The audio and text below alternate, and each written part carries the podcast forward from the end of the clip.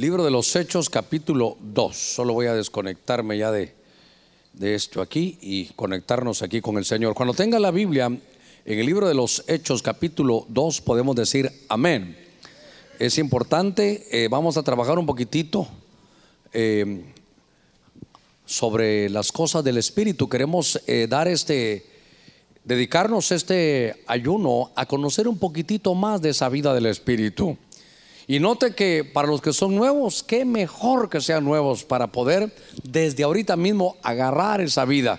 Porque si no, podemos caer en una vida, hermano, de religiosidad, la cual de verdad no, no queremos. Libro de los Hechos, capítulo 2, vamos a, leer la escritura en el verso, verso 6. Dice así la escritura, Hechos capítulo 2, verso 6. Y al ocurrir este estruendo, la multitud se juntó.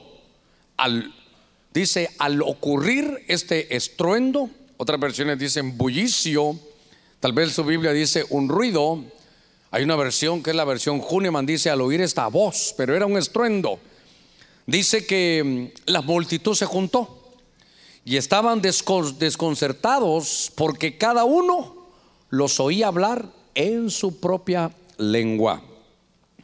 Hacemos una palabra de oración. Mire cuántas peticiones. Cuesta, que me quepan aquí en la mano, pero vamos a, a orar por todas ellas. Le ruego ahí que usted también hacemos una palabra de oración, que en medio de esta actividad que estamos haciendo este domingo, dedicándosela al Señor, podamos decirle, Señor, aquí está mi petición. Antes de que oremos, usted sabe que se dicen muchas cosas del ayuno. Lo que hay que hacer es extraerlas todas ahí de la palabra del Señor. Cuando David tenía un problema, un problema grave. Tenía un hijo recién nacido y tenía un problema grave porque estaba enfermo el niño.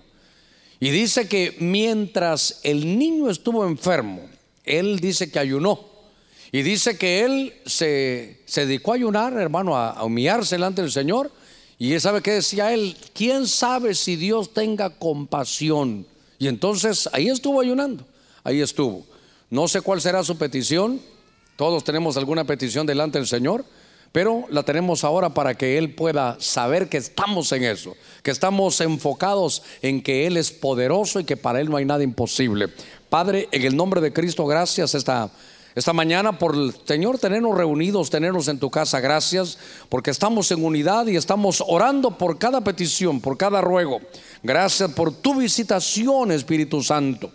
Tú miras ahí las peticiones, los ruegos, las súplicas, la condición de cada uno de tu pueblo. Señor, al mismo tiempo te damos gracias porque sé que tú lo sabes, que tú lo conoces y que hay un plan establecido. Llénanos de tu reposo, de tu paz, de entender, Señor, todo lo que tú tienes, de poder soltar lo que debemos de soltar y poder recibir tu bendición. Desde ya venimos reprendiendo toda obra del enemigo.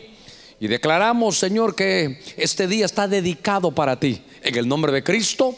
Gracias, Señor, amén y amén. Gloria a nuestro Señor. Démosle palmas fuertes a Él, a Él sea toda la gloria por los siglos de los siglos. Quiero dedicar este domingo y quisiera que lo dedicáramos todos. Oyó usted la profecía que cuántas veces el Espíritu Santo dice, el Espíritu Santo dice, verá que mantengamos la unidad. Yo le ruego que dedique usted que nos esforcemos. Yo le he dicho que no estoy viendo cómo corro el tiempo, hermano. Si algún día en el ayuno estamos predicando ya a las 10, hermano, y luego el otro a las once y media, eso es el tiempo del, el tiempo del Espíritu, hay que dejarlo. No crea que estamos viendo ahí a ver cómo corremos esto para irnos tarde. No, hermano, si esto se trata de que Dios, hermano, esté en el asunto y que sea el formato del Espíritu.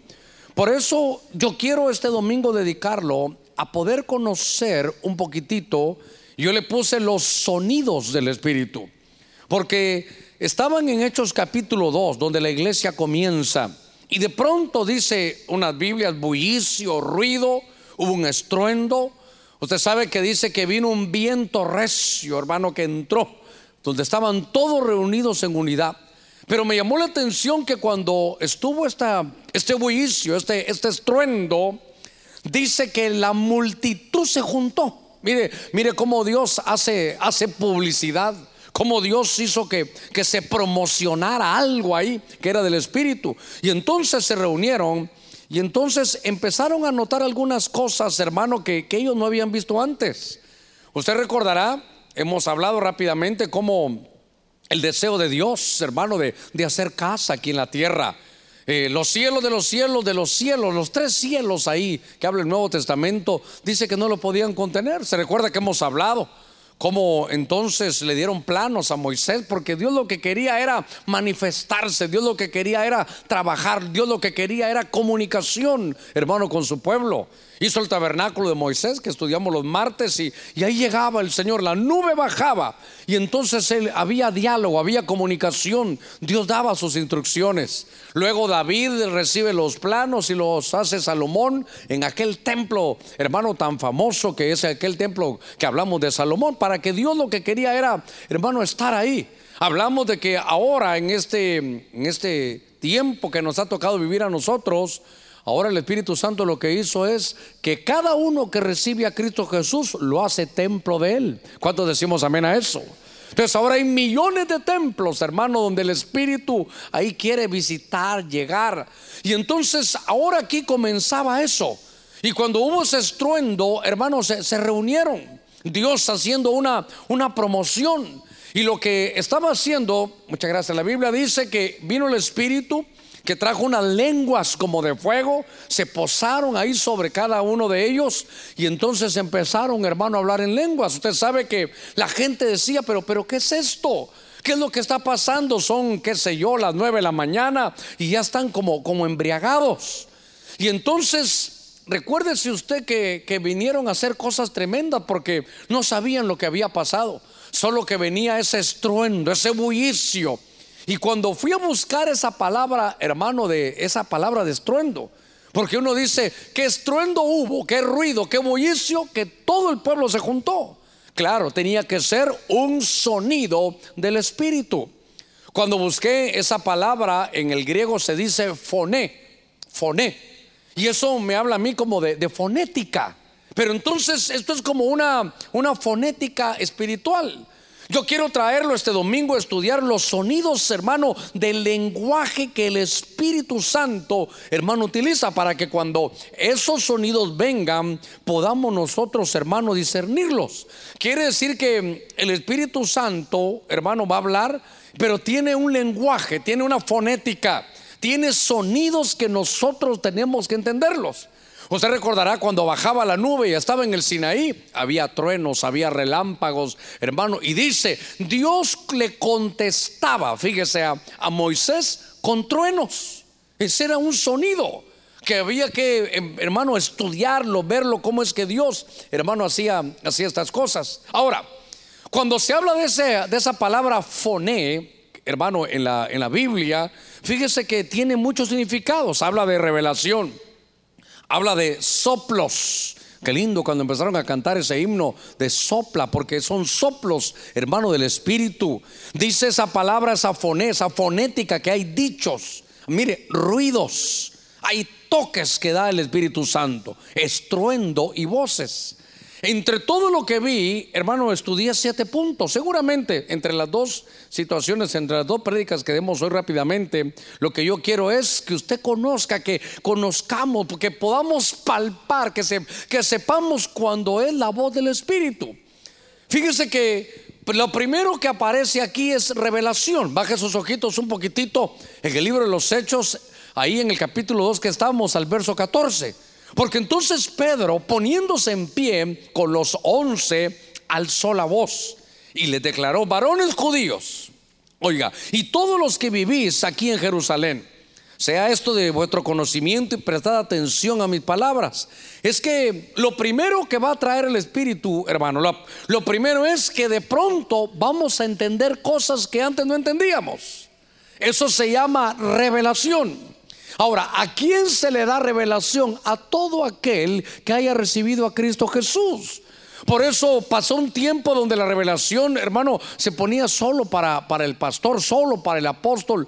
Y la Biblia dice que hay espíritu de revelación y ese es para usted. Entonces, a veces no recibimos porque, porque no sabemos pedir. Y aquí vemos que hay una revelación. Yo siempre he dicho, hermano, que ahora, mire, se para Pedro. Y Pedro era del vulgo y sin letras. Tal vez Pedro no sabía, hermano, de, de la manera de hablar, tal vez así muy, muy, eh, tal vez adornada. Pero Pedro estaba ahí y, vino el Espíritu Santo, hermano, ahí en Pentecostés hubo un estruendo, vinieron lenguas como de fuego. Entonces, todo mi deseo, usted se ha dado cuenta en estos, en esto, sobre todo en este año, es impulsarlo a usted, empujarlo a que nos enfrentemos a la Escritura. ¿Qué dirá la gente? ¿Qué dirán otros? No nos interesa. A mí lo que me interesa es lo que dice la Escritura. Podrán con palabras bonitas decir, hermano, y, contrarrestar o, tal vez traer hasta oposición, pero si la Biblia lo dice, entonces, hermano, esa es, es nuestra guía, la palabra escrita. Y entonces ahora se para Pedro, hermano, y hay confusión. Mira, algunos miran ahí a gente que dicen, estos están embriagados, estos, mire cómo hablan. Hermano, ¿cómo estarían ellos? Para que la gente dijera, estos están embriagados. Lo que pasa es que también nosotros, hermanos, vivimos aquí, ya tenemos años de estar en los cultos, pero, pero ¿qué será para alguien que entra por primera vez, que tal vez nunca ha llegado, nunca ha escuchado un culto ni por televisión, ni por la radio, y de pronto empieza a oír, hermano, que están hablando en otro idioma? que están hablando y usted y el otro dice, eso no es idioma, eso me parece a mí como una jerigonza, me dijo una vez una persona. Y entonces yo le dije, no po, apasipi, no po, sopon copos zapas. Porque ella pensaba que era algo así.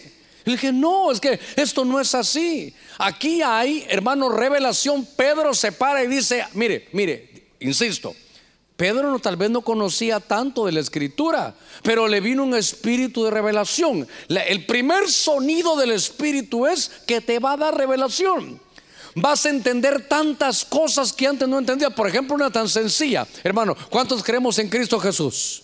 ¿Cuántos sabemos que murió en la cruz? Que pagó por nuestros pecados. Amén. Hermano, ahora una cosa, ¿y usted lo vio?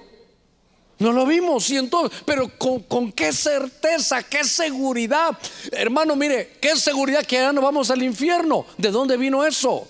De que el Espíritu te da revelación de que el Espíritu te da, hermano, esa, esa certeza interna que yo no tengo ni la menor duda. Eso es revelación. Y ahora está, hermano, ahí dice, espérense, yo sé que hay relajo aquí, pero les voy a decir algo. Pongan atención. Lo que el Señor me mostró es que esto que ustedes ven, que están hablando en lenguas, que están ahí y que ustedes piensan que es un relajo, esto no es un relajo. Aquí hay varias cosas. Aquí dice él, voy a conectar, es lo que se lo voy a explicar cómo lo veo yo. Hoy es la fiesta de Pentecostés. Y entonces cuando en el Sinaí se subieron también era Pentecostés. Y ahí hubo ruido, sonido del Espíritu. Dios descendió y estuvo sobre ese pueblo. Solo que ahora el Señor está descendiendo aquí. Y entonces ustedes los oyen hablar. ¿No se recuerdan de, Isaías capítulo 28? Dice el Señor, en lengua de tartamudo le hablaré a este pueblo. Y dice, hay un remanente ahí negativo. Y ni aún así creerán. Y entonces yo le he enseñado que en el 28, 11, 12 por ahí, cuando van hermanos los entendidos a hacer la transliteración para ver qué es lo que dice, saben ellos, esto no es hebreo, esto no es arameo. Esto, esto no es, algunas Biblias dicen línea por línea y esto por el otro. No, no. Ahí dicen lenguas del Espíritu. Ahí hay, hermano, sabla, sab, kabla, kab. Sheer, sam, sheer, sam. Dígame qué es eso cuando Isaías lo escribía, decía, yo no sé qué es esto. Y el Espíritu le había dicho, tú solo escribe, en lengua de tartamudos hablaré a este pueblo. Entonces Pedro decía, aquí hay una conexión con la fiesta de Pentecostés, uno, con lo que dijo Isaías dos, pero es que todos están hablando, es que no han leído al profeta Joel. Joel dice que en los últimos días derramaré de mi espíritu sobre toda carne. Dice, los siervos y las siervas, hombres y mujeres, jóvenes y viejos, a todos les va a llegar ese derramamiento del Espíritu y entonces eso es lo que estamos viviendo el día de hoy. Démosle palmas fuertes a nuestro Señor. Gloria a Dios. Entonces, se llenó, hermano, es que son sonidos. Son, esas son las lenguas del Espíritu. Entonces dijo, voy a derramar, hermano, ya le he dicho yo, derramar no, es por gotita, derramar es soltarlo todo. Dios quiere derramar su bendición sobre todos nosotros. Entonces solo usted lo que tiene que hacer es recibirlo.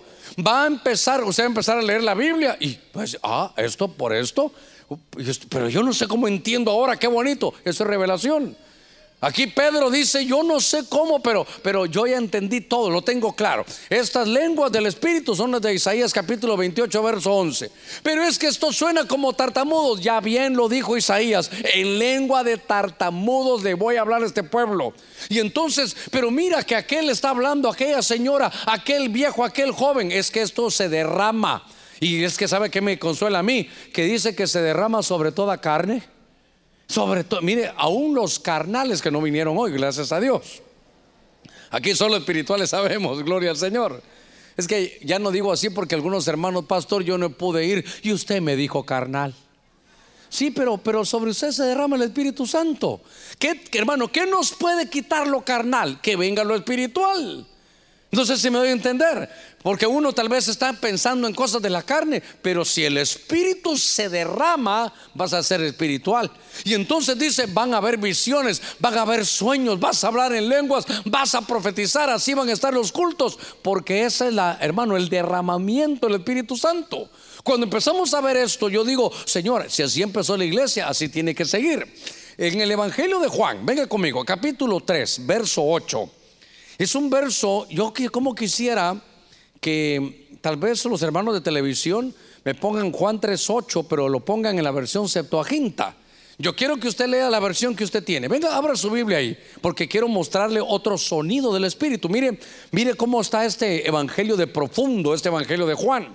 Este evangelio de Juan, hermano, dice aquí, capítulo 3, verso 8, cuando lo tenga, puede decir amén. Sí, búscalo. Juan capítulo 3, Evangelio de Juan es el cuarto ahí del Nuevo Testamento. Dice, el viento sopla donde quiere y oyes su sonido, pero no sabes de dónde viene ni a dónde va. Así es todo aquel que es nacido del Espíritu. Oiga, el viento sopla donde quiere. ¿Ha estado usted en algún campo, en alguna calle, en algún donde no tenga que pensar otra cosa, hermano, y usted siente el viento? No se ve, pero, pero usted lo, lo, percibe. El viento sopla. Fíjese, el viento sopla donde quiere y oye su sonido. Cuando veo la versión Septuaginta, hermano, es diferente. Porque fíjese, espero que, que, lo vea usted. Yo espero que esté ahí en la pantalla y que usted tenga su, su Biblia abierta. Nuestra Biblia dice el viento. La versión Septuaginta ya no dice el viento, dice el espíritu. Y entonces dice sopla, este aquí dice expira. La versión nuestra dice oye su sonido, pero esta versión dice y su voz oyes. Quiere decir que hay una voz del Espíritu. Quiere decir que aquí hay soplos, hermano del Espíritu. Entonces, yo quiero llevarlo a usted a que veamos que cómo, cómo hay otro, hermano, otro sonido. Yo quiero que usted se dé cuenta que aquí ya no dice, hermano, que es, que, es un, viento. Aquí dice que es el Espíritu.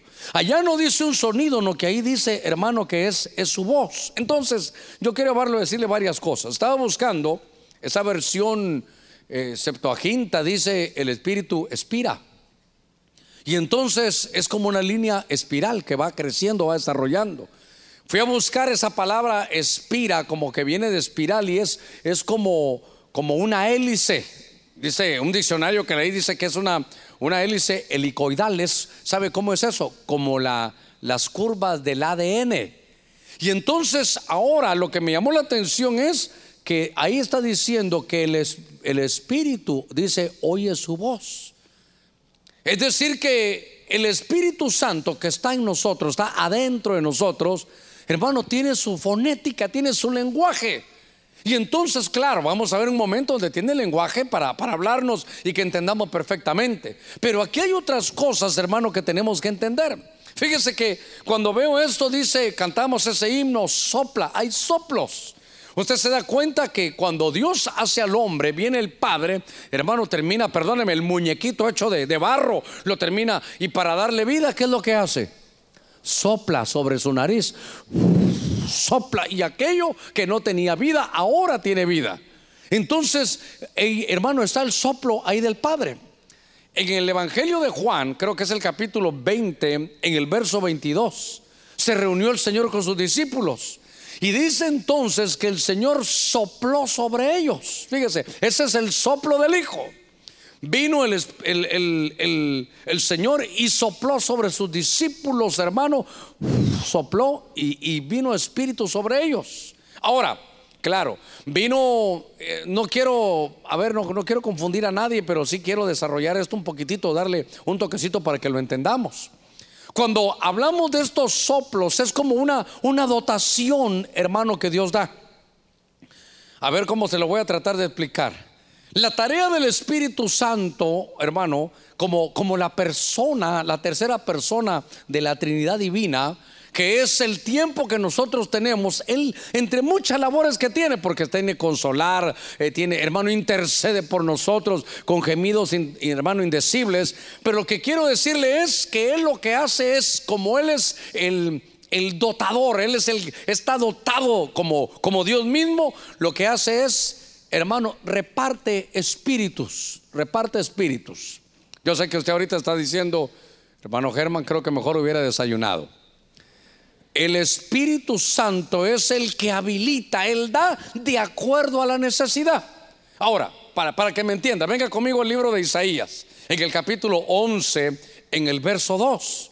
Dice, y reposará, es el año del reposo, oiga, reposará sobre él el Espíritu de Jehová, el Espíritu del Señor.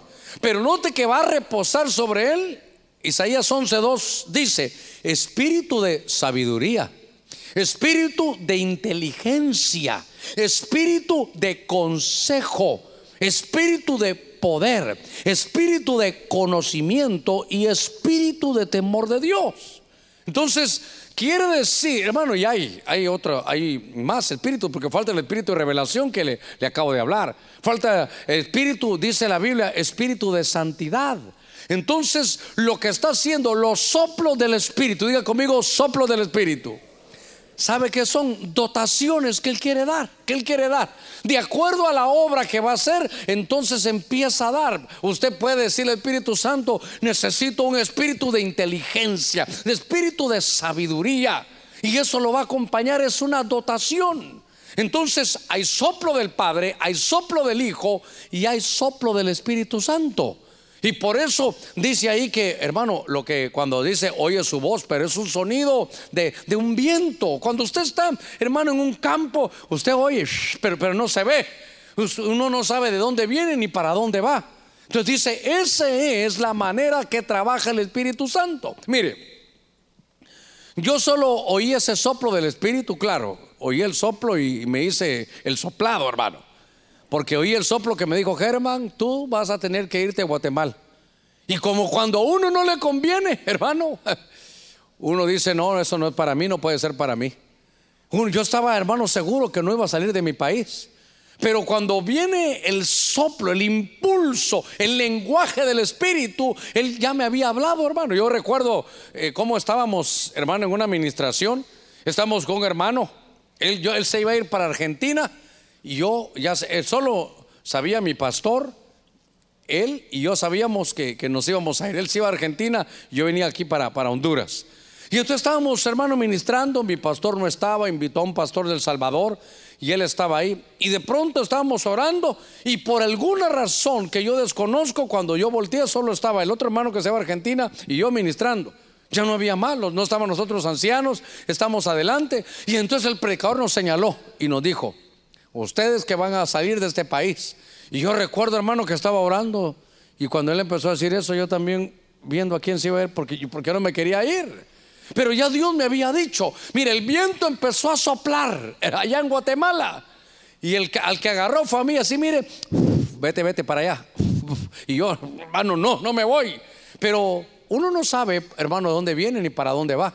Yo cuando sentí por el soplo, era un soplo de 500 kilómetros. Yo cuando sentí estaba en Guatemala y cuando sentía estaba aquí. ¿Por qué? Porque el Espíritu al final Él lo lleva donde Él quiere. Y, le voy a decir algo, le voy a decir algo. Yo no quería venir. Ahora digo yo, qué bruto, ¿cómo es que no quería venir? Así que cuando el Espíritu, oh, hermano, te ministra ese lenguaje de soplos, de soplos, es porque Él te está equipando para alguna actividad que Él quiere que tú hagas. Por eso yo quiero que se dé cuenta que es el dotador de espíritus, es el habilitador. Y entonces aquí el Espíritu Santo dota de espíritu de sabiduría, espíritu de inteligencia, espíritu de consejo. Hermano, qué, qué importante para todos los que alguna vez aconsejamos tener este espíritu de consejo. Un consejo puede echar a perder la vida de alguien o puede salvarle la vida a otro. Hermano, espíritu de poder. Qué lindo, hermano. Eso lo da el Espíritu Santo. Y entonces lo tremendo es que lo hemos tenido tan cercano, ese como le pasó a Pablo, al Dios no conocido. Y me parece que porque lo ignoramos no podemos extraer estas bendiciones. Espíritu de conocimiento. Hermano, espíritu de temor de Dios, Dios trabaja ahí por soplos. Fíjese que estaba viendo cómo cuando Dios hace alguna, alguna actividad y entonces yo estaba apuntado aquí que hace dotación de espíritus. Dotación de espíritus. Por ejemplo, cuando Dios, yo recuerdo cuando, dije, cuando el Señor me dijo, ya estaba yo seguro, dije, bueno, yo voy a empezar una obra. Señor, de verdad, ¿tú quieres que voy a ser pastor? Bueno, por lo menos que no me falte tu palabra, dame sabiduría. Señor, la gente me va a preguntar, ¿y qué le voy a decir yo? Yo no quiero aconsejar de acuerdo a mis experiencias, yo quiero aconsejar de acuerdo a tu palabra. Yo quiero saber qué es lo que voy a hacer. Entonces yo recuerdo que le dije, Señor, solo que no me falte tu palabra. Mándame, pero que no me falte tu palabra. Entonces Dios va a habilitar. Mire, por ejemplo, cuando Moisés ya llegó a su final, hermano, ya estaban ahí. El, Moisés fue el hombre libertador y que iba a estar en el desierto. Pero el hombre que iba a entrar a Canaán no era él. Pero usted sabe, hermano, que Moisés representaba, hasta el día de hoy, representa en Israel una, una figura, hermano, que, que hasta estorbó que llegara Cristo porque todos querían oír a Moisés. Ahora, lo que quiero em, decirle es que cuando Moisés sabía que se iba a ir, dijo, bueno, voy a dejar aquí a, a Josué, Josué se va a quedar a cargo. Josué, ven para acá. Entonces Josué decía, pero, pero si tú te vas a ir, Moisés, no me van a hacer caso. Oiga esto creo que en Deuteronomio es, que entonces vino Moisés y le dijo, ¿sabes qué? Voy a orar por ti. Mire la transferencia de espíritus. Mire, conozcamos los sonidos, hermano, de los sonidos del Espíritu Santo, el lenguaje, la, la manera de desarrollarse. Fíjese que viene Moisés y le dice, Señor, dale. Del mismo espíritu que me diste a mí, dale a él. Unas versiones dicen, hermano, que le dio un espíritu de dignidad para que el pueblo le hiciera caso a Josué como le hizo a Moisés. Fíjese, 40 años obedeciendo a Moisés y ahora venía hermano Josué. Era difícil para Josué. Pero entonces dice la Biblia que cuando oraron le dio un espíritu de autoridad. Fíjese, le dio un espíritu, dice, de poder comandar, de dar órdenes. Dijeron los que estudian administración que lo que dio es, el espíritu que le dieron era tener un don de mando. Fíjense que diga conmigo, don de mando. Es un regalo, es, don es un regalo. Ah, uno dice, este tiene don de mando, este que, bien hace las cosas. Pero en el mundo espiritual, por ejemplo, si a usted le fueran a dar un trabajo nuevo donde va a estar a cargo de personas, pídale al Espíritu Santo. Diga el Espíritu Santo, tú tienes tantos espíritus para podernos dar ahí que, que, podamos tener. Así que dame un espíritu de don de mando. Que donde yo vaya, yo no estoy yendo, tú me estás enviando, la gente me haga caso. Porque hermano, ha de ser terrible ser jefe que no le haga caso, que ni el chucho le haga caso a uno, hermano. Pero si usted le hace falta algo de esto, Isaías 11:2, eso es lo que el Espíritu Santo está, son los soplos son los soplos. Sopló el Padre, sopló el Hijo, pero ahora están los soplos del Espíritu Santo. Por eso cuando cantábamos esos himnos dije yo, Señor, gracias que estamos en la línea, porque el que está cantando no sabe que, que aquí tengo yo algo para hablar de los, de los soplos. Es de acuerdo a la necesidad. Pero, ¿qué es lo que Dios me va a dar? De acuerdo a lo que usted necesite. Pregúntale que está en la par suya, hermano, ¿qué necesitas? Y sabe que muchos van a decir, yo necesito dinero, hermano. Le voy a decir algo. Usted no necesita dinero, lo que necesita es sabiduría. Lo que necesita es que Dios le ponga un espíritu de sabiduría y eso trae lo demás. Eso trae lo demás. Y es que, hermano, a cada uno lo ponen en, su lugar. A cada uno lo ponen en su lugar. Había un hermano que, estaba, hermano, estrenando un carro y me dijo, pastor, mire, a seguros aquí está este carro. Ah, bueno, le dije, qué bonito. Otro hermano me dijo, mire pastor, a puras verduras, aquí está este carro. Es, lo que cada uno, hermano, desarrolla. Yo le he contado que cuando estábamos, eh, hermanos, dedicando este templo, yo agarré a mi hijo Germán y le dije, mira, ¿ves todo lo que está aquí? Sí. ¿Sabes de dónde salió todo esto? ¿De dónde? De la palabra. Quiere decir que Dios le va a poner a cada uno, hermano, un espíritu, el que usted necesite. Fíjese que, por ejemplo, las bendiciones espirituales no solo son hablar en lenguas, esos son dones espirituales. Pero también hay dones empresariales. Usted puede leer en el Antiguo Testamento que cuando vino una llenura del Espíritu, dice, y el Espíritu lo llenó de un Espíritu. Mire, por ejemplo, a un hombre que se llama Aholiab. Otras versiones dicen Ojoliab, pero ese es aquel que empezó a hacer todo con sus manos. Dios le dio ese don. Dios lo, lo, hizo, hermano, que él tuviera en sus manos esa, esa facilidad de poder hacer las cosas. Dice que a las, a las mujeres que tenían en su corazón ayudar, Dios les dio un don para que pudieran, hermano, eh, ahí eh, costurar, hilvanar. Eran, eran dones que Dios daba empresariales, eran artífices. Podían desarrollar cosas como ninguno. Mire, don de mando, eso a mí me llamó la atención cuando como leía yo. Ah, Moisés le dijo, Señor, que la dignidad que ha puesto en mí, el don de mando, el don de que le hagan caso, está sobre Josué también.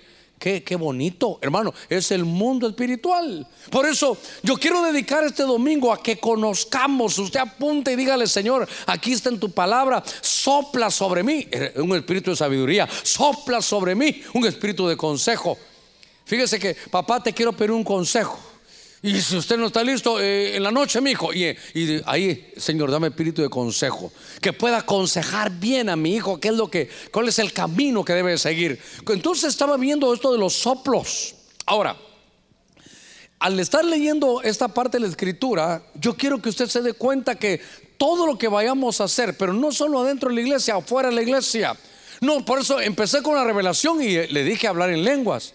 Pero cuando hay llenura, cuando hay esos, esos insuflos del Espíritu, esos soplos del Espíritu, es, usted va a recibir algo que no tenía, pero que usted lo necesita para desarrollar lo que Dios quiere que haga.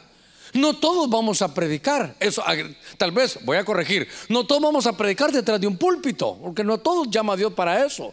Pero donde usted esté, hermano, Dios lo va ahí a levantar donde ustedes, eh, hermano, donde, mire, pastor, yo trabajo en un banco.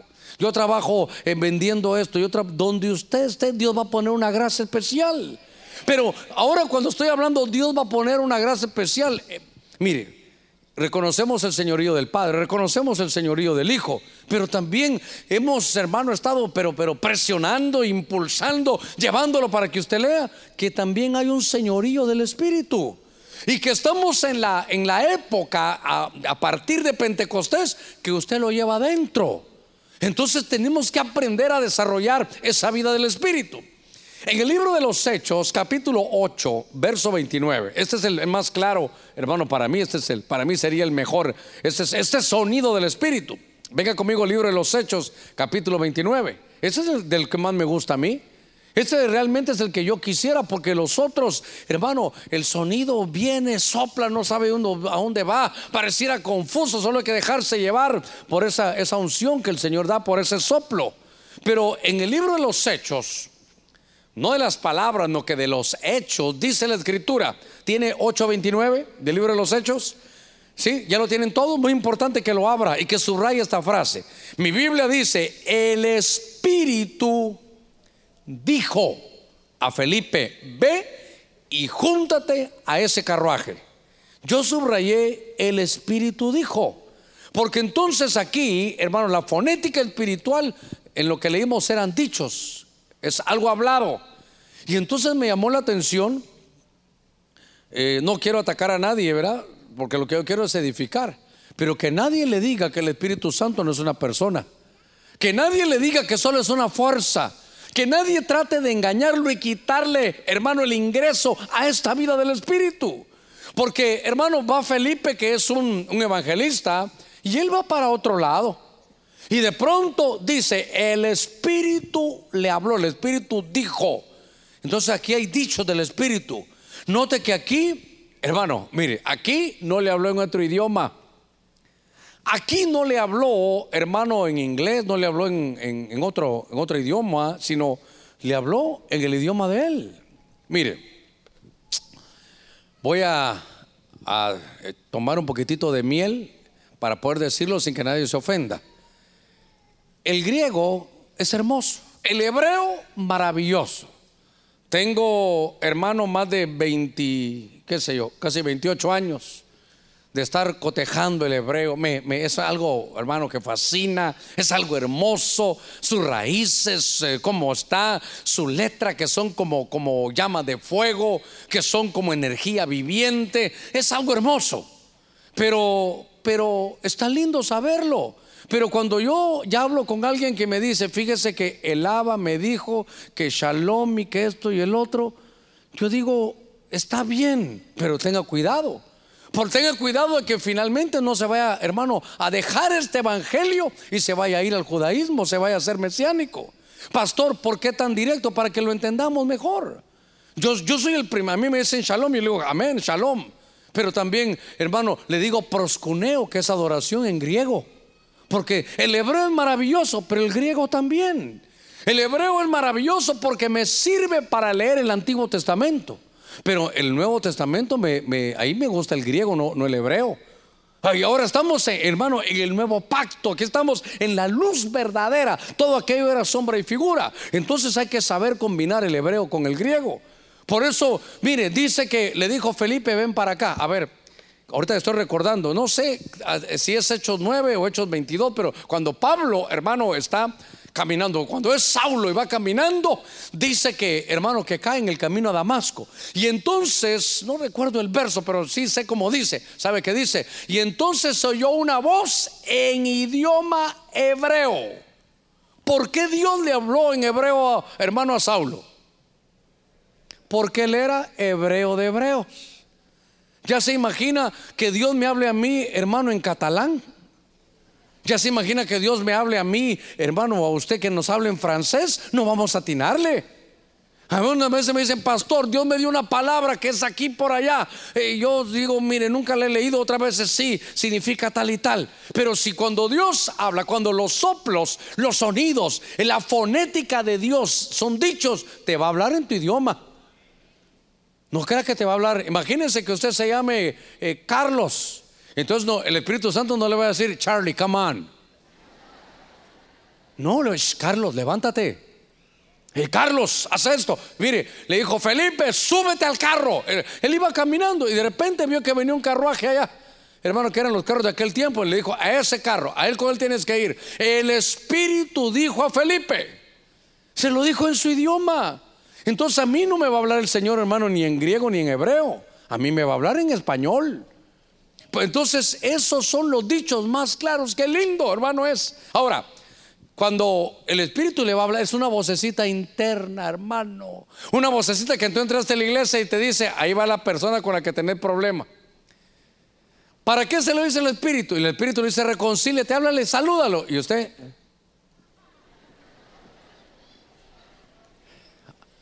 ¿Por qué no le hacemos caso a esa voz? Si, es, en tu idioma te lo dijo. ¿Por qué no hacemos caso a esa voz que el Espíritu te está diciendo? Ahí está, pídele perdón. Entonces, hermano, cuando el Espíritu le diga, hermano, perdón. Le voy a decir algo, siempre que lo veo yo trato de evitarlo, pero ya el Espíritu me dijo, hoy hablaron de unidad. Hermano, perdóneme, perdóneme. Yo hablé mal de usted, lo juzgué mal. Ahora, cuando le estén pidiendo perdón, no se, no se ponga usted. Ajá. A ver, cuénteme, ¿qué más? Así lo quería ver, a ver, de rodillas pídame. No, no, no. Oh, qué lindo que le pidió perdón, dígale, está bien, hermano, no se preocupe, démonos un abrazo. Y, vamos, vamos adelante, porque es unidad. Dejemos que el Espíritu nos hable. El Espíritu te va a hablar. Y mire, tampoco es que se va a abrir un hoyo en el techo y va a bajar un ángel y me diga, Germán. No, yo pasa eso, creo que mejor de una vez se muere uno del susto, hermano. Mire, somos el cuerpo de Cristo, ¿verdad? ¿Cómo funciona? Y dice que somos miembros todos de un solo cuerpo. Amén. Entonces, hermano, cuando yo estoy caminando aquí, ahora camino por impulsos. Camino por impulsos. No crea que estoy predicando y pierna izquierda, pierna derecha, izquierda, izquierda, izquierda, derecha, derecha, derecha. No, no, no. Cuando usted está adorando no dice mano izquierda 90 grados, mano derecha 45 grados. No. Usted por impulsos hace. Así es el, así es, hermano, el, el los dichos del Espíritu. Viene una vocecita interna y te dice, pídele perdón. Una vocecita interna que te dice, quédate. Una, hermano, una, una, una vocecita que te dice, ve a orar por tus hijos. Una vocecita que te dice, es tiempo que te levantes. Eso, eso es, mientras más rápido entremos en comunicación, más diálogo va a haber. Porque entonces necesitamos conocer, hermano, los sonidos del Espíritu. Por eso me llamó la atención. En el idioma hebreo le dijo Saulo, Saulo. Hermano, ¿para qué? Para que él pudiera entender claramente lo que Dios le estaba diciendo. Fíjese que hay versos como el que en Hechos capítulo 10, verso 19. Dice, el Espíritu le dijo a Pedro, le dijo, ¿sabes qué? Van a venir tres señores a buscarte. Entonces, y te van a decir que vayas con un señor que se llama el centurión. Así que recíbelo de buena gana y ve, aunque no sea judío, debes de ir y orar por él. Mire, mire cómo, hermano, el Espíritu le dijo a Pedro. Entonces tenemos que entender cómo Dios hace. Creo que en el libro de los Hechos, usted lo puede buscar ahí, en el capítulo 13, creo que verso 2, están todos reunidos ahí y dice, y el Espíritu dijo, apartadme a Pablo y a Bernabé. Entonces hermano, el Espíritu te va a hablar a tu corazón. y son impulsos, hermano, son como para mover este abrazos por impulsos. Usted, a veces los doctores, hermano, eh, lo ponen ahí, lo sientan a usted y con un martillito le dan aquí en la rodilla. Y usted no tiene que decir, muévete. No, es un impulso. Le dan y le dan, hermano. A veces también le dan ganas a usted también de hacer otra cosa, pero está hablando de impulsos. Esos son, esas son las voces, hermano, que de pronto se dan. Mire, estoy avanzando un poquitito esta, esta mañana, porque todo el deseo que Dios puso en mi corazón es, hermano, estudiar cómo, mire, revelación, como esos soplos que el Espíritu te puede dar, de como Él tiene toda, a ver, ¿cómo lo pudiera volver a decir? ¿Cómo? Es que no quiero decir un costal porque van a pensar que estoy hablando de Santa Claus, hermano. Pero haga de caso que el Espíritu va con una maleta, ahí va en su maletero. Y de repente te mira y tú lo ves y ah, necesito sabiduría. Espérate, abre su maletín, Espíritu de sabiduría. recibe, dice usted, gloria a Dios, qué bueno. Ya voy a recibir eso. Claro, se recibe, hermano, y se empieza a, trabajar en él se lo dan y usted tiene que empezar a, usarlo, a, entenderlo. Por ejemplo, yo quiero sabiduría. ¿Cuántos queremos sabiduría? Entonces uno la recibe, pero hay que trabajarla. ¿Dónde voy a conseguir sabiduría yo? En la palabra de Dios. Ahí, ahí están todos los consejos para la, para la sabiduría. Usted empieza a llenarse, hermano, pero ya lo tiene. Este mundo espiritual hay que saber aprovecharlo. Yo no, hermano, lo menos que yo quiero es religión evangélica. Hermano, venir a los cultos, tradiciones y peor en otros lugares, hermano, que aquí también eh, no se ponga esto, no haga lo otro, no haga aquí, no haga allá. Entonces ya, ya no hay vida del Espíritu, es la vida del que está a la par, quítese eso, quite el otro. Pastor, ya vio aquel hermano cómo se viste, pastor, ya vio, como me dijo una vez un hermano, pastor, mire, revise aquel hermano, salga usted en la mañana, yo le doy la dirección y sígalo ahí, para ver todo lo que él hace. No, hermano, si para eso tiene Espíritu Santo uno. Pastor, pero, pero Él no hace lo que se debe. Si el Espíritu Santo no lo ha cambiado, ni usted ni yo lo vamos a cambiar. Pero mientras vayamos diciendo Espíritu Santo, nos rendimos ante ti. Espíritu Santo, ven y sopla sobre mí. Espíritu Santo, ¿sabes qué? Dame de tu revelación. Tú que tienes esos espíritus de sabiduría, dame sabiduría, dame entendimiento, dame conocimiento, que venga de ti. Démosle palmas fuertes ahí a nuestro Señor. Gloria a Dios. Mire. Yo quiero esta vida del Espíritu, yo no quiero otra cosa, hermano. Por eso es que lindo es llegar a ser la persona que Dios quiere que tú seas. Porque uno tiene sus propios planes. Yo le he dicho a usted, verá que en algún lugar lo leí, alguien lo dijo, pero en algún lugar yo lo escuché o lo leí, que dice, ¿quieres hacer reír a Dios? Cuéntale tus planes. Imagínense yo contándole mis planes, Señor, y entonces como yo voy a estar aquí en Guatemala, fíjate, Señor, que voy a hacer esto y el Señor, ay Dios mío, según tú, aquí te vas a quedar. Entonces, Señor, yo voy a estudiar mercadotecnia, voy a hacer esto, voy a hacer el otro. Dios mío. Los planes del Señor son más altos que nuestros planes. Tú tienes unos bonitos planes, pero el Señor tiene mejores planes para ti. Él tiene algo mejor para ti. Por eso hay que ser la persona que Dios quiere, hermano, que seamos. Y el plan de Dios le aseguro que es mejor que el suyo. Seguro, hermano. Por eso necesitamos esta vida, hermano, de conocer el lenguaje, la fonética, los sonidos del Espíritu. Fíjese que ya habíamos terminado, pensé yo, las profecías. Y entonces yo siempre le pregunto a los vasos, ¿qué había recibido el Señor? Quiero, quiero oírlo. Y cuando yo oí, hermano, lo que, lo que había recibido sobre los huesos secos, entonces yo dije, bueno, Señor, yo soy como el maestresala. Yo estoy aquí, pruebo el vino y digo, este vino hay que dárselo a todos. ¿Se recuerda cómo es eso del maestresala? ¿Se recuerda cómo el Señor había hecho el milagro? Ya tenía el, agua hecha en vino y el Señor nos dijo, repartan. Dijo, miren, llévensela al maestresala. ¿Se recuerda?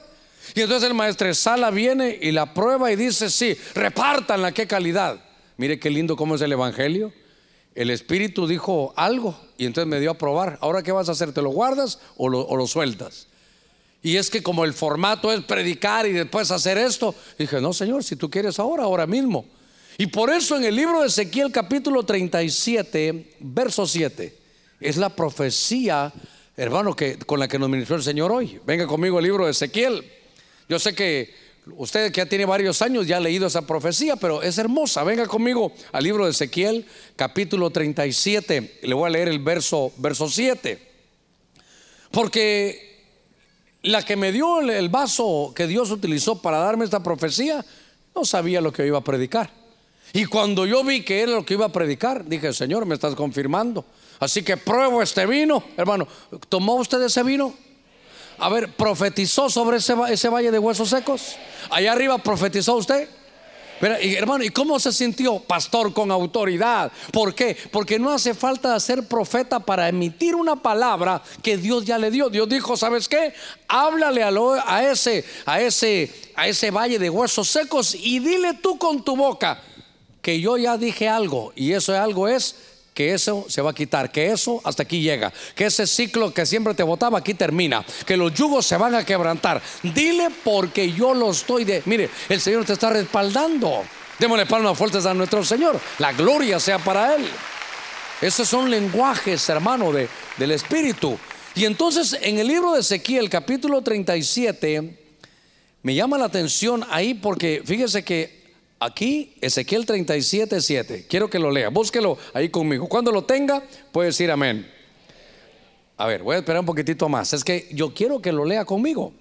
Pastor, puede salir ahí en la pantalla. Hoy, si no quisiera que saliera hasta que usted lo tuviera. Oiga esto: 37, 7. Dice Ezequiel: Profetice pues como me fue mandado. Él no quería profetizar, ni usted quería profetizar. Ni yo quería que usted profetizara, pero el Espíritu Santo dijo, yo quiero que profetice. Entonces, profeticé pues como me fue mandado. Y mientras yo profetizaba, ¿qué hubo? Un ruido. Otra vez voy a eso. Ruido. Un ruido, un sonido, un bullicio. ¿Qué hubo en Pentecostés? Un ruido. Un estruendo, un bullicio. Entonces tenemos que conocer los ruidos, por así decirlo, como dice aquí, los ruidos. Esto es como en Pentecostés, un ruido. Y entonces dice que mientras yo profetizaba, hubo un foné, si estuviéramos en el griego, un ruido. Y luego un estremecimiento. Y los huesos se juntaron, cada hueso con su hueso. Esa es la palabra en el, en el hebreo, esta es la palabra carab. Entonces yo, carab con K, carab, en algunos diccionarios está con QA, decían, pero es la palabra carab. Y carab es cada hueso con su hueso. Entonces, aunque lo hemos hablado, sé que el Espíritu lo ha puesto y note que él profetizó como le habían mandado. Quiere decir que aunque usted no sea profeta, podemos nosotros, hermanos, venir Y profetizar es hablar de parte de Dios. Así que bonito.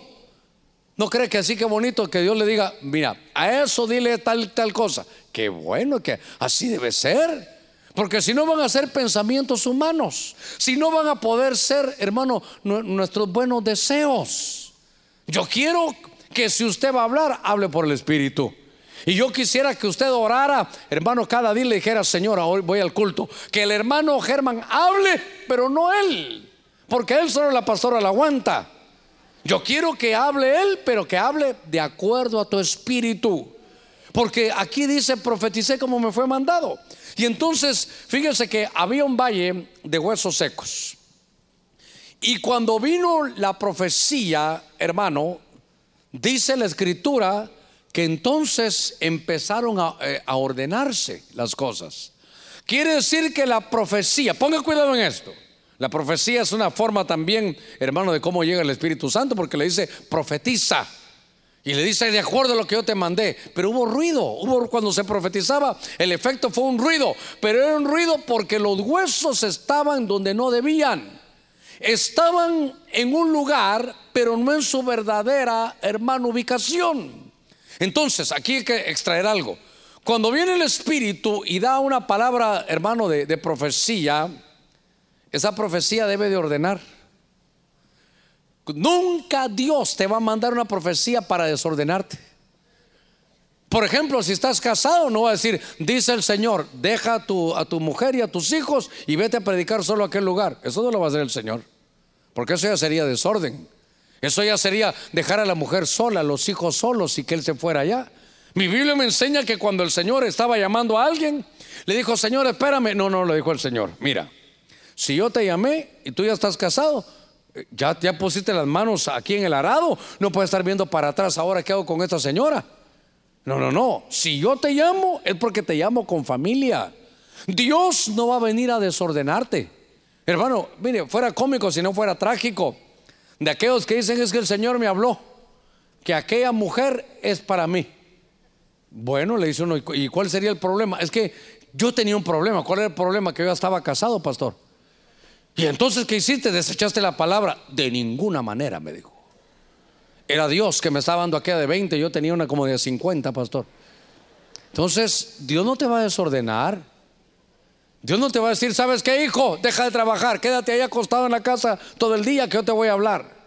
A mí me dicen, pastor, no tengo trabajo. Y llevo ayunando, ayuno de lunes a domingo. No, de lunes a viernes, me dijo. Y sábado y domingo estoy para ver qué Dios quiere. Le digo, ¿sabes qué? Estás todo al revésado. Lunes a viernes a buscar trabajo. Y sábado y domingo, si quieres, debes de ayunar. Porque imagínense, hermano, me, quería pintar un cuadro espiritual. Pastor, yo todavía no tengo trabajo, pero estoy ayunando de lunes a viernes. Ni me muevo de la casa para que Dios me hable. Pues lo que si te va a hablar, te va a decir, araganote, sacúdete, bañate, rasúrate y ve a buscar trabajo. ¿Sabe usted que en algunos países ya, ya se está cambiando eso? La mujer va a trabajar y el marido se queda cuidando todo. Eso es desorden. Pastor, usted no sabe, pero mi esposo está desordenado, el viejo entonces. Le conté a uno que agarraba su guitarra.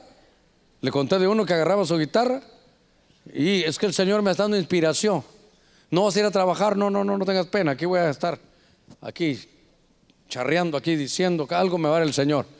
Y entonces cuando la esposa se diga, espérate, dice el Señor, yo te bendigo y vas por aquí, vas por allá. Te he echado, hecho aceite, te he hecho pimienta, sal, ya ni que fuera hermano ensalada. Y ahora ve con Dios, sierva del Señor. Eso está desordenado. La profecía te va a ordenar. La profecía no te va a decir, ¿sabes qué? Ni revises tus estados financieros, déjalos ahí tirados, yo estaré contigo. Me parece muy raro.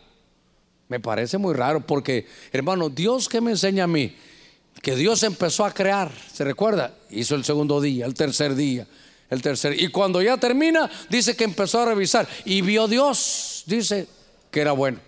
Y hizo tal tal cosa. Hermano, ¿quién lo estaba haciendo? Dios.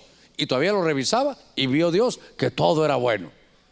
Hasta el final también dice que hizo al hombre Y después que lo revisó dijo, no, aquí algo que no está bueno. No es bueno que el hombre esté solo.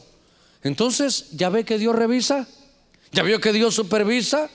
No te puede decir el Señor, sí, deja ahí tirado todo, ahí, ahí yo voy a estar contigo. La profecía que viene de Dios te va a ordenar. Si alguien tiene una profecía temblando, hermano, que hasta levita, hasta hermano se, se transfigura, pero no te ordena, esa profecía no viene de Dios. Entonces, ahora aquí, hermano, en estos últimos minutitos, yo quiero llevarlo a esto. Porque en el aposento alto también se dio un ruido. Y parecía que estaba ahí, hermano, las cosas no estaban haciéndose bien, pero Dios estaba, hermano, poniendo estructuras espirituales.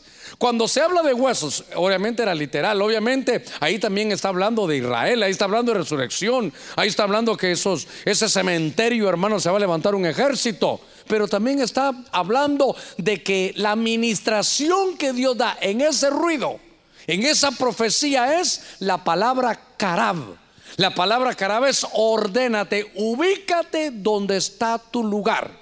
Hermano, hablando un poquitito ahora de lo que hacemos aquí en la iglesia, ¿usted ya tiene un lugar en la iglesia? No, no, no el que le apartan con velos, eso dijimos que no lo hagan. No, yo, yo, yo me refiero a qué hace usted en la iglesia. Porque usted, usted es parte del cuerpo de Cristo. Usted es parte, usted es un miembro del cuerpo de Cristo. Si usted, por ejemplo, fuera un dedo, no puede decir, pastor, yo no estoy en el cuerpo, yo estoy allá tirado. Entonces nos tiene mutilado el cuerpo. Ahora, que cada miembro del cuerpo esté en su lugar. Porque si no, no vas, no vas a funcionar ni bien tú ni a los que te rodean. Porque si tú eres, eres mano y te la llevas de que eres pie, mira, mira cómo nos haces caminar como que fuéramos monos. No, si tú ubícate en el lugar. Ahora, pastor, ¿dónde es mi lugar? Donde te sientes cómodo, donde te disfrutas servir al Señor y donde te conviertes en un facilitador. Porque mire, por ejemplo, eh, la rodilla, eh, es que iba a decir codo, pero ser codo allá en, en mi tierra es como que uno se vuelve tacaño, ¿verdad? Pero si usted es parte del codo, usted hace que el brazo funcione calidad. Hermano, ahí está eh, brazo, antebrazo y mano. Entonces, si usted es esta parte, hace que esto se comunique. Pero si usted no es ahí, hermano, si usted no es el codo y se ubica aquí, va a tener el cuerpo así, mire. Este quiere hacer algo y no puede. La mano quiere ir para otro lado y no puede. Porque usted no es facilitador. Usted lo que está haciendo es poniendo problemas al cuerpo. Le conté una vez, ojalá que no se va a molestar. Yo creo que, no sé si está todavía en la iglesia, ojalá que esté aquí. Pero alguien me dijo una vez, pastor, yo soy una piedra en su zapato. Yo dije, a ver en la Biblia, ¿dónde está que un miembro de la iglesia puede ser piedra en el zapato? Le dije, no, hermano, eso no existe. Y le quiero contar algo, tal vez yo soy de otro planeta, pero ¿qué hago yo? ¿Qué hace usted si tiene una piedra en el zapato? Ahí voy a sufrir con ella todo el día, pastor, ahí voy a estar. ¿Sabe qué hago yo? Le dije, yo agarro el zapato, agarro la piedra y la tiro y sigo para adelante.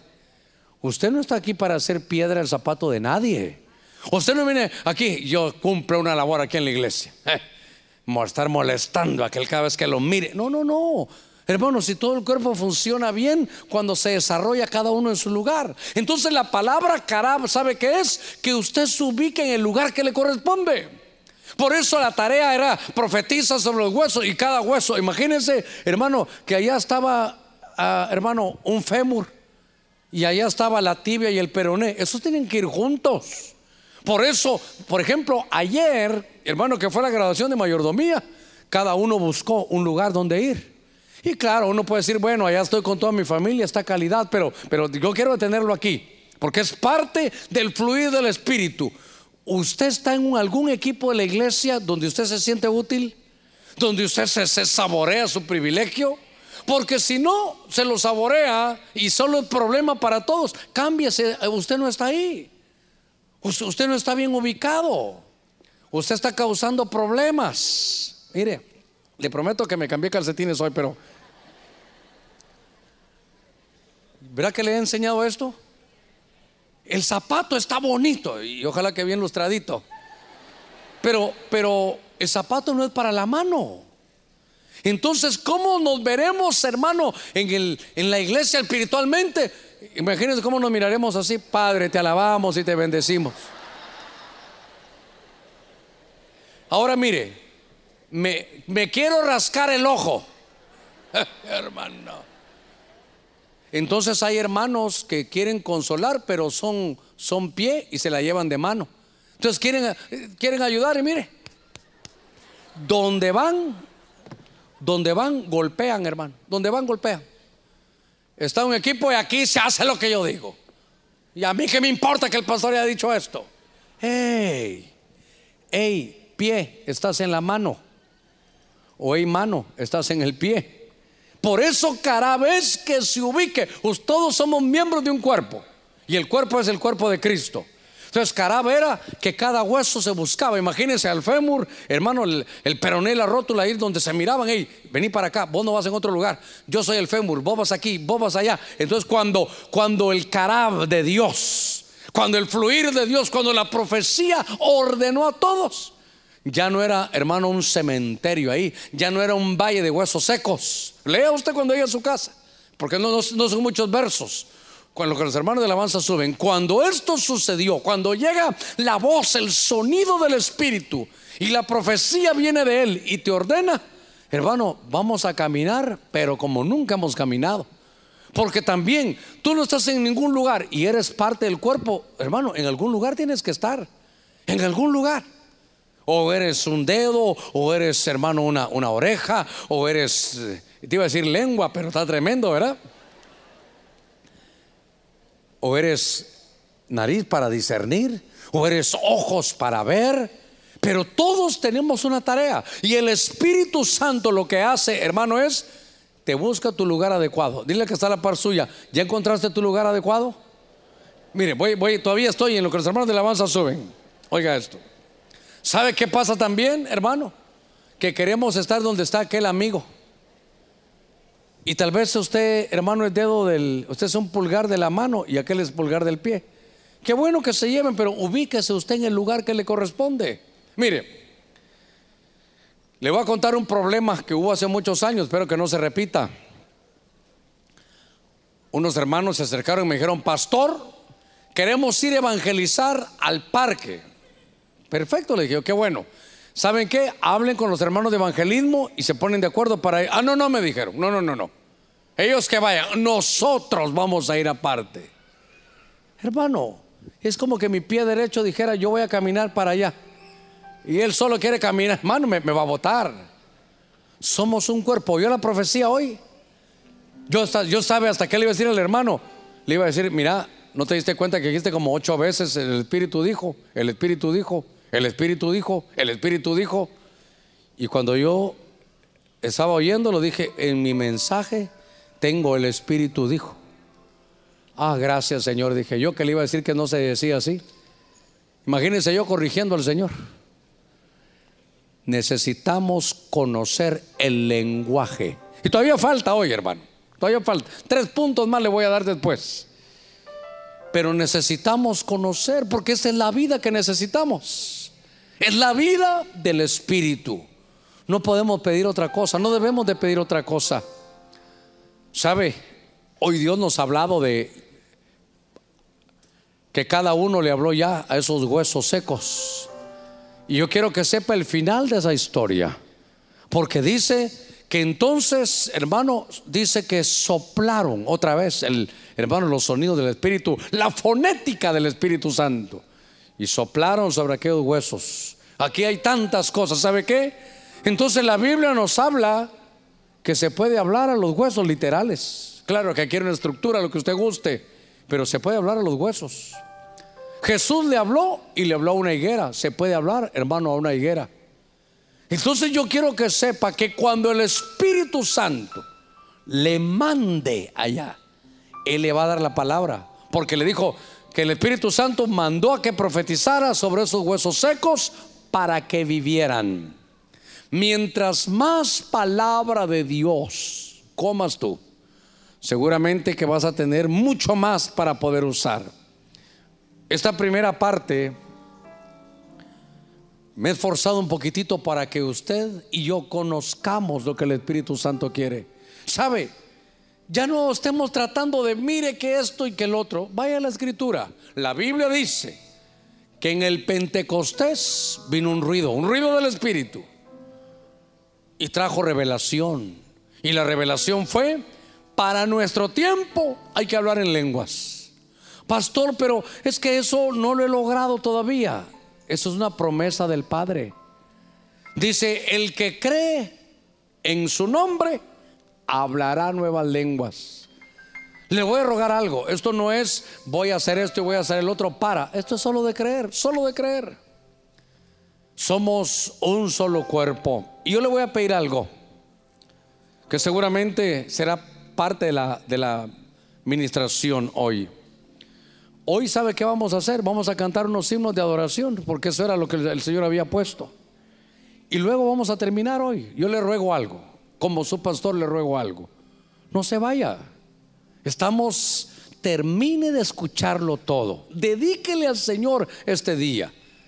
Es el Señor el que le da a usted todos los días de su vida, el que le da su trabajo, el que le da la vida, el que le da a sus hijos. Entonces, cuando terminemos hoy, ahí saldrán los buses, ya nos vamos como usted guste. Pero no nos vayamos a todavía. Yo quiero, quiero insistirle y repetirle esto. Yo no estoy viendo aquí cómo llego a las 4 o 5 de la tarde. No, no, no, yo no quiero eso. Algún día dirá el Espíritu Santo, ya, no hay mensaje, váyanse. Algún día lo va a hacer. Pero yo quiero seguir, hermano, este culto como el Señor lo lleva. Y yo quisiera que, ya que somos un cuerpo, no voy a pedir que nadie venga al frente, pero sí voy a pedir, para mí sería imposible, hermano, imposible, orar y poner mis manos sobre cada uno. Pero, ¿cómo funciona el cuerpo? Una orden de la cabeza hace que todo lo demás funcione. Y yo quisiera que todos donde estén, aún ustedes servidores, que nos conectáramos todos, con todo respeto. ¿Sabe cómo lo podemos hacer? Es poniendo nuestra mano derecha sobre el hombro izquierdo de nuestro hermano que está a la par, con todo respeto. Si es su esposa, claro que la puede abrazar. Pero como estamos aquí, no sabemos, mejor su mano derecha en el hombro izquierdo de la persona que usted tiene a la par si son familia, como ustedes gusten, ¿verdad? Pero si quieren vamos a poner de pie. Hay algo que yo quiero ministrar. Ya el Espíritu Santo nos ministró sobre los huesos secos. Pero como esta es una tarea del Espíritu Santo, yo quisiera que se dé cuenta que los soplos del Espíritu era una dotación de espíritus sobre una persona que no lo tenía. Por eso Moisés ora sobre Josué y le dice, Señor, de la dignidad que me ha dado a mí, de esa dignidad le doy yo a Josué. Le voy a dar un don de mando.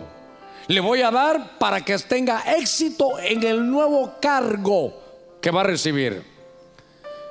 Usted sabe lo que necesita del Señor. Usted sabe lo que requiere. Y el Espíritu Santo es dotador dotador, él, él es habilitador. Usted es parte del cuerpo de Cristo. No quisiera que se quedara ninguno solo, ninguno. Ahí vayan alguna línea, ahí. Queremos que todos estemos conectados. Con todo ese, ese, ese deseo de que haya unidad. Hermano, le voy a contar algo. La unidad no es fácil, la unidad no es sencilla. Cada uno tiene sus ideas, cada uno tiene algo mejor. Si trajeron a los niños, pues ponte, ponte ahí, ahí con tu mami. Yo quisiera que todos estuviéramos conectados. Ahora, ¿sabe qué es lo lindo? Que usted no va a orar por usted. Usted no va a orar por usted mismo. Usted va a orar por el hermano que está donde está poniendo su mano. Para que el espíritu que él necesita, el Espíritu Santo se lo dé. Espíritu de sabiduría, espíritu de conocimiento. ¿Sabe? Un espíritu hermoso de temor de Dios. El temor de Dios sabe que nos va a traer un espíritu de santidad, un espíritu de conocimiento, de consejo, para que lo que usted requiera, mire, un espíritu no solo de sabiduría bíblica, de sabiduría empresarial, para desarrollar los nuevos cargos que, que trae la vida. para enfrentar esta vida. Ya el Espíritu Santo nos, nos ministró con el valle de huesos secos. Se acabaron los huesos secos. Dios lo que está haciendo ahora es ha traído vida. ¿Y sabe qué? Ha traído orden. Y aquellos huesos secos, en la palabra carab, que es que buscaron su lugar, ¿sabe cómo termina la, la historia? Que ya no se lo dije, es que cuando ve Ezequiel, ya no hay huesos secos, ya no está aquel cementerio, ya no está aquel desorden, sino ahora mira un ejército. Un ejército. Usted es parte del ejército de Dios. Al recibir a Cristo, dice Pablo que ahora tenemos una vida como soldados de Cristo.